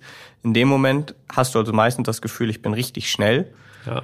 Und dann ist vor dir halt ein Auto, was noch mal eine ganze Ecke schneller ist. Was kein Wunder ist, weil der Wagen hat ja auch äh, 560 PS. Aber die Kurven, die Kurven sind das Entscheidende, denn das äh, ist wirklich ein Kapitel für sich beim GTI. So bequem und so alltagstauglich und langstreckentauglich der im Komfortmodus ist, wenn man auf Sport wechselt, so die Autobahn-Auf- und Abfahrten im GTI, die haben mich wirklich nachhaltig beeindruckt denn das Auto geht richtig gut um Kurven. Das vermutet man gar nicht, weil er nicht so emotional wirkt im ersten Moment. Ne? Aber Sportmodus, manuelles Getriebe, dann geht er auch nicht mehr raus. Dann ist wirklich, wenn man einmal in manuell ist, bleibt er auch in manuell. und das bockt richtig, muss ich sagen. Ja, das stimmt. Das hat mich auch extrem überrascht. Auch da sehe ich, das klingt wieder so dumm, aber auch da sehe ich ein bisschen Parallelen zum Turbo S aus der letzten Folge. Ja. Man erwartet es nicht so unbedingt. Und ich muss auch gestehen, auch wenn es ein GTI ist, das Auto an sich hat mich jetzt nicht so zum Schnellfahren verleitet. Also es ist nicht so wie in einem Megane RS oder in einem Honda Civic Type R, dass ich denke, oh, jetzt hier nochmal dreimal nochmal die Auffahrt, zweimal nochmal die ja. Abfahrt. So, aber als ich es das erste Mal gemacht habe, habe ich gedacht, krass, also der geht ja wirklich gut um die Ecken. So super gutes Feedback auch, wie du schon gesagt hast. Die Lenkung finde ich mega gut. Also es ist eine richtig, richtig gute Lenkung geworden. Ja. Sehr schön abgestimmt. Der GTI, der hat ja auch die äh, Vorderachs-Quersperre aus dem ja. alten GTI Performance oder TCR. Und da merkt man auch richtig gut, dass halt Traktion eigentlich selten ein Problem ist. Und selbst wenn man es mal übertreibt, Untersteuern, das kündigt sich schon sehr gut an, ne? Ja, definitiv. Und was mich wirklich so begeistert hat, war dieses schnelle Umsetzen. Es gibt eine Autobahnauffahrt, ich verrate nicht, wo sie ist, aber das ist eine erste Linkskurve, dann eine Rechtskurve und dieses Umsetzen, da habe ich wirklich noch gedacht, das ist echt super präzise gewesen im GTI. Das hat man auch nicht so häufig. Also im Sportmodus ist das ein echt sportliches Auto. Ich hätte, ich muss zu meiner Schande gestehen, ich hätte es nicht ganz so erwartet. Ich dachte, der wäre ein bisschen weichgespülter, aber im Sportmodus wirklich sportlich. Ja, da bist du nicht alleine. Echt? Eine ähnliche Krass. Erwartungshaltung hatte ich auch. Und nochmal, es ist trotzdem also auch wenn er es so gut kann, war es bei mir jetzt nicht so. Ich habe das dann zwei, dreimal gemacht, dachte, jo, das war cool. Es war trotzdem nicht so, dass ich immer wieder gedacht habe, so jetzt will ich noch mal eine Auffahrt fahren oder noch mal hier. Das ist anders gewesen im Megane RS, muss ja. ich auch ehrlich ja, gestehen. Da hast du immer das, das Gefühl, das war schon. okay, die Geraden sind auch einfach ein Nagel im Kopf. Ja, genau. So. Da sind die Geraden einfach immer nur Mittel zum Zweck, bis die ja. nächste Kurve endlich da ist und denkst, alles klar, jetzt wieder Kurve. So ja. ist es im GTI nicht, obwohl er es vom Gefühl her fast ähnlich gut macht, nur auf eine ganz andere Art und Weise. Das Krasse ist, du kannst im GTI fährst du halt ganz normal auf der Landstraße und sagst so, okay, alles klar, man fährt so gemütlich dahin. Dann weißt du, okay, jetzt kommt eine Autobahnauffahrt, einmal kurz in Sport, bap, bap, bap, bap, und dann bist du auf der Autobahn und machst ja, okay, jetzt mache ich wieder langsam. So. Genau, ja. Und im Megan sitzt du, ah ja toll, jetzt bin ich auf der Autobahn. Jetzt will ich eigentlich gerne wieder Kurven fahren. Ja, Autobahn war echt nicht so geil. Nee, das stimmt. Das ich habe übrigens nochmal in einem Fahrbericht hier nachgeschaut vom Kollegen Andreas May. Und der hat Folgendes geschrieben zur Kurvenlage, ja, mhm. des GTI. Dieser Fronttriebler schmeißt sich in die Kurve, als hätten sie die Reifen mit Patex eingeschmiert. So spurtrei, so straff.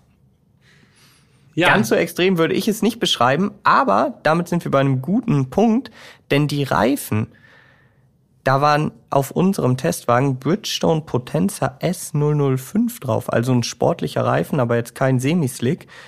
Und dieser Reifen, der hat mich positiv überrascht guter Reifen. Er grippt einfach. Genau. Und, und ist trotzdem nicht extrem laut irgendwie vom Abrollgeräusch her oder so. Also du hast bis 160, finde ich, ist alles super erträglich. Ja. Also es ist auch darüber erträglich, aber es ist nicht besonders auffallend laut. Ne? Du kannst bis 160, kannst du, glaube ich, auch mit vier Leuten zusammenfahren und dich immer noch gut unterhalten. Ja, das stimmt. Also auch da wieder so ein bisschen dieses zwei Gesichter. Ne? Du kannst damit einfach ganz normal überall hinfahren und wenn du willst, ist es wirklich ein ganz, ganz, ganz normales Auto. Aber wenn du es darauf anlegst, dann geht das Ding richtig. Sowohl geradeaus als auch um die Kurve irgendwie. Ja. Und es hat so dieses, diesen schönen Sleeper-Charme. Ne? Mhm. Der ist ja, also wir haben ja schon über den Sound gesprochen. Es wird nie laut, es ist nie dröhnig oder irgendwie so, dass alle sich den Kopf irgendwie einmal verdrehen oder so. Sondern es ist einfach, ja, diese, es ist einfach schnell fahren, so ohne, ohne große Show im Grunde.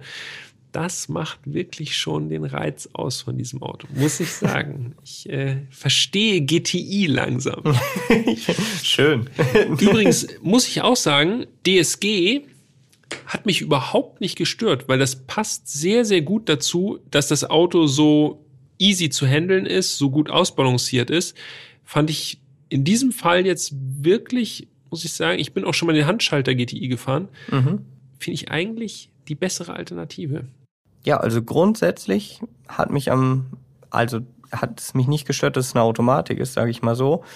Wie gesagt, die Adaption im Komfortmodus, da würde ich, wenn ich jetzt Ingenieur wäre, würde ich da nochmal rangehen. Ja, ist wahrscheinlich verbrauchsoptimiert alles. Sehr, danach, sehr, sehr wahrscheinlich. Danach geht es wahrscheinlich. Übrigens, ich habe noch eine Sache gelernt, Jan. Und äh, ich will dich mal fragen, ob du das äh, ohne ins Handbuch zu gucken gewusst hättest. Die Schaltwippen am Lenkrad. Mhm.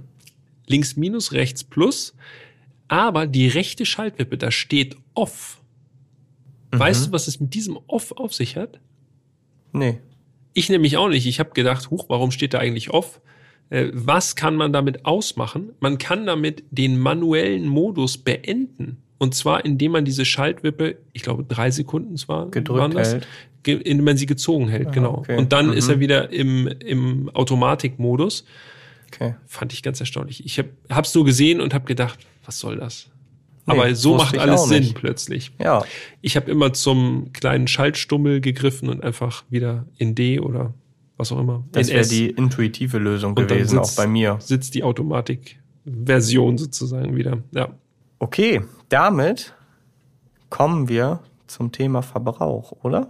Ja, kommen wir. Ach ja, ich wach wieder auf. Natürlich, ja, da war sagen, noch was. Auf einmal wird Peter hier wieder wach. Wie gehabt, würde ich sagen, auch in Folge 99 starte ich mal mit meinem Verbrauch. Ihr wisst ja, also für alle, die regelmäßig eingeschaltet haben, wisst ich ihr muss ja. kurz meinen Rucksack öffnen, weil ich habe das noch überhaupt nicht übertragen hier ins Skript. Oha. Ich muss mein Handy rausholen. Ja, hol mal raus. Ich überbrücke das hier. Also ihr wisst ja, wenn ihr hier schon ein paar Mal zugehört habt, ich fahre so, wie ich mit jedem Auto, also auch mit meinen Privatautos fahren würde, also nicht besonders verbrauchsoptimiert, sondern einfach so, wie ich halt fahren würde. Und da bin ich bei meiner Fahrweise bei einem Verbrauch rausgekommen von 9,8 Litern auf 100 Kilometer. Angegeben ist der GTI mit 7,1, also ist schon eine ziemlich große Abweichung. Dazu muss ich sagen, ich bin eben auch auf der Autobahn ziemlich viel, ziemlich schnell gefahren, weil es halt die Verkehrssituation zugelassen hat. Ich finde 9,8 ist jetzt kein Fabelwert, ist auch kein schlechter Wert, ist so ein normaler Wert für mich. Aber Jetzt wirst du dich wundern. Ja? In Folge 99 habe ich mich überwunden und habe, ich yes, will jetzt nicht sagen, ich habe eine absolute Verbrauchsfahrt gemacht, das wäre auch übertrieben und ich bin gespannt, was bei dir gleich rauskommt. Aber ja. ich bin eine Autobahnstrecke gefahren, nachts. Also ich mhm. bin losgefahren, da war noch ein bisschen kurz Stadt, aber da war halt nicht viel. Autobahn bis zu mir nach Hause, es waren so 50 Kilometer. Ich habe mich sehr zurückgehalten, also schon mhm. beim Hinfahren auf die Autobahn, auf der Autobahn maximal 120. Mhm. Mhm. Mhm. Und da habe ich erreicht und ich war also für für meine Verhältnisse, ich war sehr stolz auf mich. Also lasst mir diesen kurzen Moment des Ruhms. Bevor ich den gleich wieder genau, einreiß. bevor du gleich irgendwie kommst und sagst, keine Ahnung, drei Liter oder so. Nein. Oh, hier draußen gerade muss ich kurz für das Bingo. Ach, was ist das? Sportklassik. 992 Sportklassik. Ich sehe ich seh noch nicht, die Jalousie da, ist runter, da. aber in grau, ne? Ja, genau. Ja. ja. also sorry, das musste ich kurz hier einwerfen. Ja, also zurück zu meinem Verbrauch, meinem ja. Fabelverbrauch. 6,7 habe ich da rausgefahren. Ja, ich bin stolz auf dich. Das ist unter WLTP. Genau. Und ja. deshalb bin ich auch stolz drauf. Unter WLTP. WLTJ. Das, das hat, äh, das hat keinen Spaß gemacht, bin ich ganz ehrlich. Aber für Folge 99 habe ich mir gedacht, komm, jetzt machst du es. Danke. ich freue mich sehr.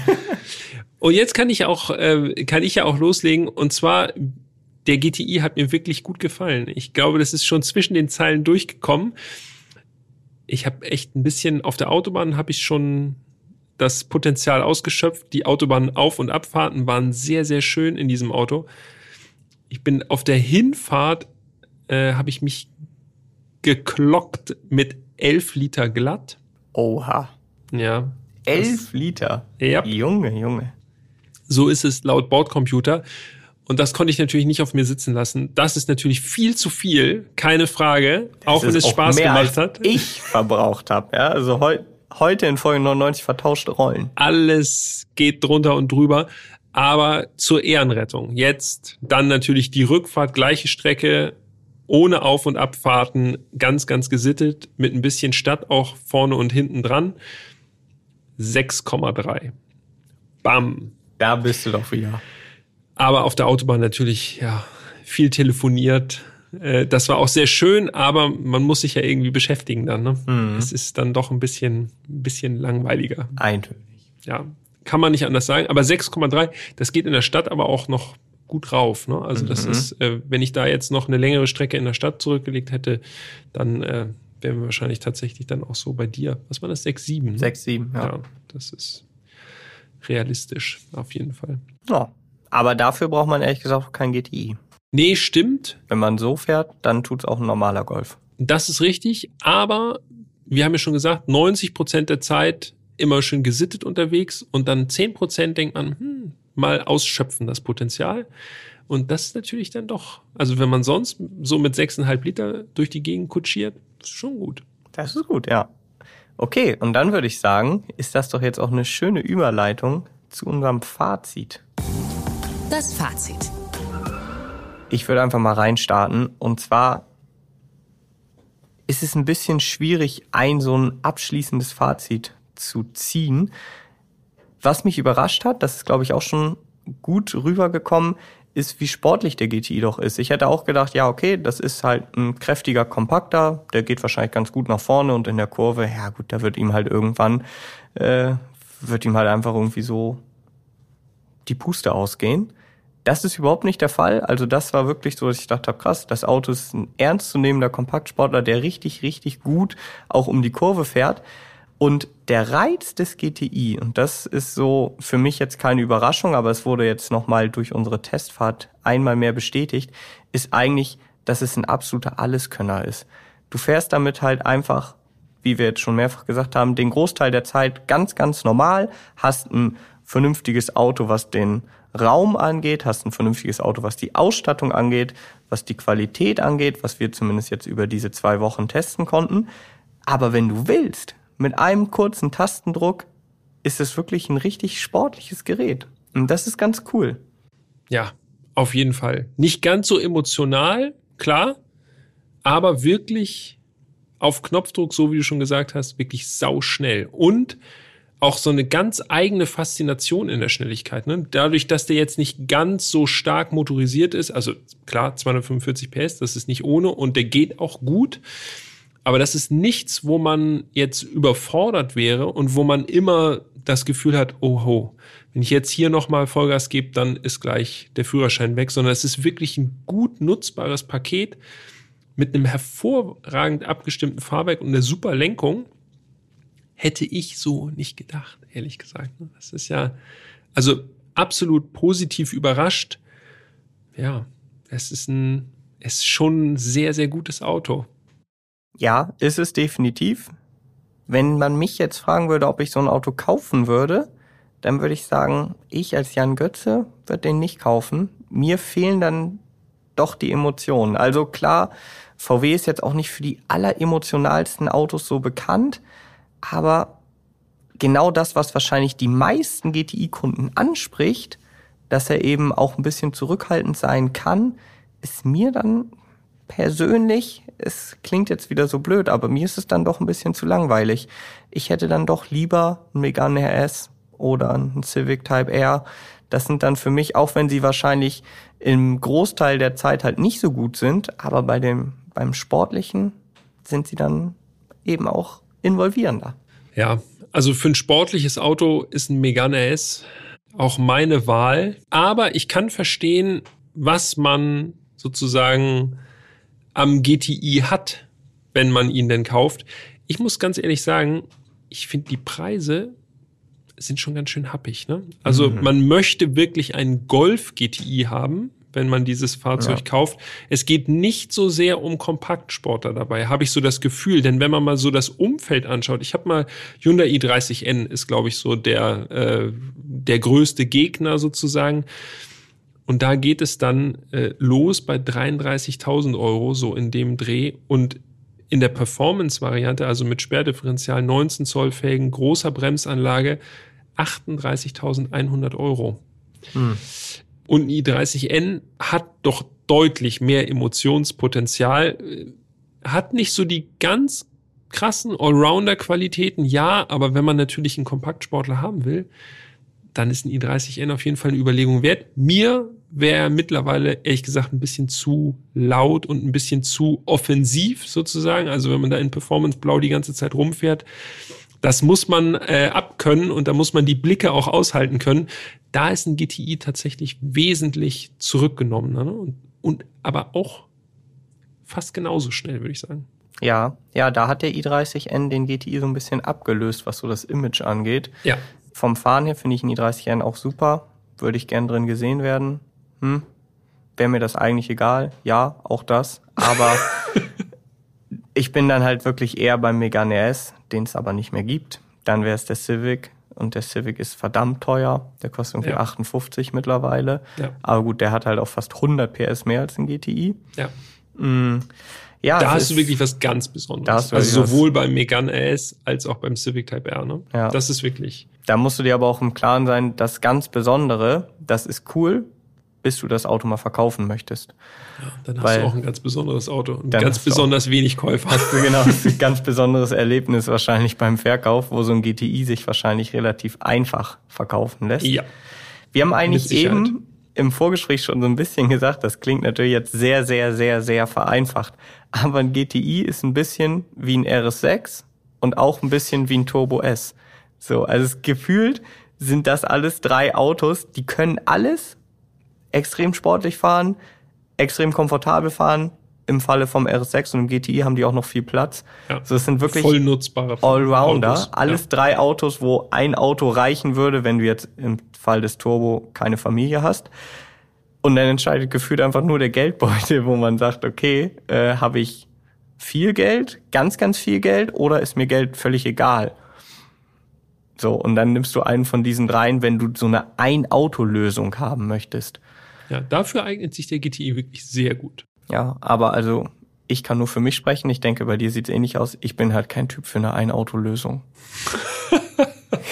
Es so. Bei mir ist es ja eh der Prius dann wahrscheinlich. Ne? Oder Das der ist ja 320D. Das, ja, oder der 320D. Das ist ja eigentlich die natürlich. perfekte das ist, Ein-Auto-Lösung, Das ist die? Ein-Auto-Lösung. Ich bin pro Ein-Auto-Lösung. 320D. Ja, das äh, war doch nochmal mega interessant. Äh, man könnte jetzt sagen, wir haben uns äh, den GTI ganz bis zum Ende aufgespart. Ja. So. Viele haben ihn sich gewünscht. Korrekt. Und wir haben ehrlich gesagt so ein bisschen Bogen drum gemacht, ne? Weil Mhm. es auch wie der Tiguan auch, ja, wir wissen, das Auto ist unglaublich beliebt, aber wir wollen ja die spannenden Sachen haben. Erstaunlicherweise ist der Golf 8 GTI richtig, richtig spannend gewesen am Ende. Ja, das Ja, ist dann hätten wir auch mal bloß wieder, auf euch gehört. Ja, haben wir ja. Wir haben halt nur ein bisschen aufgeschoben. Wir haben ne? nur gewartet, Wir haben nur ein genau. bisschen aufgeschoben. Besser spät als nie. Ja, und dann nochmal so eine Ikone zur Folge 99. Das ist doch, ist doch schön. Herrlich. Ja, das war Folge 99 von Erstfahren dann reden mit dem Golf GTI und mit Jan Götze und äh, Mit Peter Fischer. mit Peter Fischer, richtig. Ja, so war das. Der war auch dabei. Und ich würde sagen, wir sehen, äh, wir hören uns nächste Woche nochmal, ein letztes Mal mit Folge 100. Wir machen jetzt dreistellig nochmal zum Schluss, Ja. wie es sein muss, mit einem ganz speziellen Auto. Emotional wird es auf jeden Fall. Und das ist das einzige Auto, das wir in all diesen 100 Folgen auf der Rennstrecke auch gefahren sind. Das ist korrekt, ja. Ob wir das überstanden haben? Wer weiß, wer weiß. Gut, vielen Dank fürs Zuhören. Vielen Dank an Jan. Es war, es war wieder super. Ja, es ist Es war doch ein bisschen Gänsehaut auch mit drin. absolut. Und ich glaube, nächste Woche wird es noch mehr Gänsehaut geben Ja. bei der Folge 100. Und ich habe auch noch ein persönliches Anliegen an euch. Ihr könnt jetzt gerne nochmal am podcast.autobild.de schreiben oder bei Instagram uns eine DM schicken. Das haben schon wirklich ziemlich viele gemacht. Und dann schreibt ihr einfach nochmal Peter direkt an und sagt, Peter, wie schade es ist, dass er geht. Ja, das, aber das weiß ich. Ja, aber ich, du sollst es, ich weiß, dass du es weißt und alle anderen. emotionalen Druck aufbauen. Ich wollte gerade sagen, ich will einfach nochmal, dass die Leute äh, haben's, äh, ihr habt schon viel gemacht, aber ich Ja. finde, es ist noch mal jetzt nochmal der richtige Zeitpunkt. Es wird sogar unter die Videos mittlerweile schon kommentiert, ne? Dass Ja. es schade ist, dass S-Fahren dann Reden vorbei ist. Ich weiß es. Ja.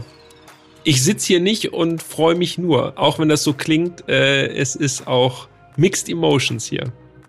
ja, bei Ja. mir auch. Okay. Aber nächste Woche haben wir noch einen. einmal geht's noch ab. Korrekt. Alles klar. Bis dahin, würde ich sagen. Auf jeden Fall. Vielen Dank fürs Zuhören. Wir hören uns nächste Woche wieder. Macht's gut.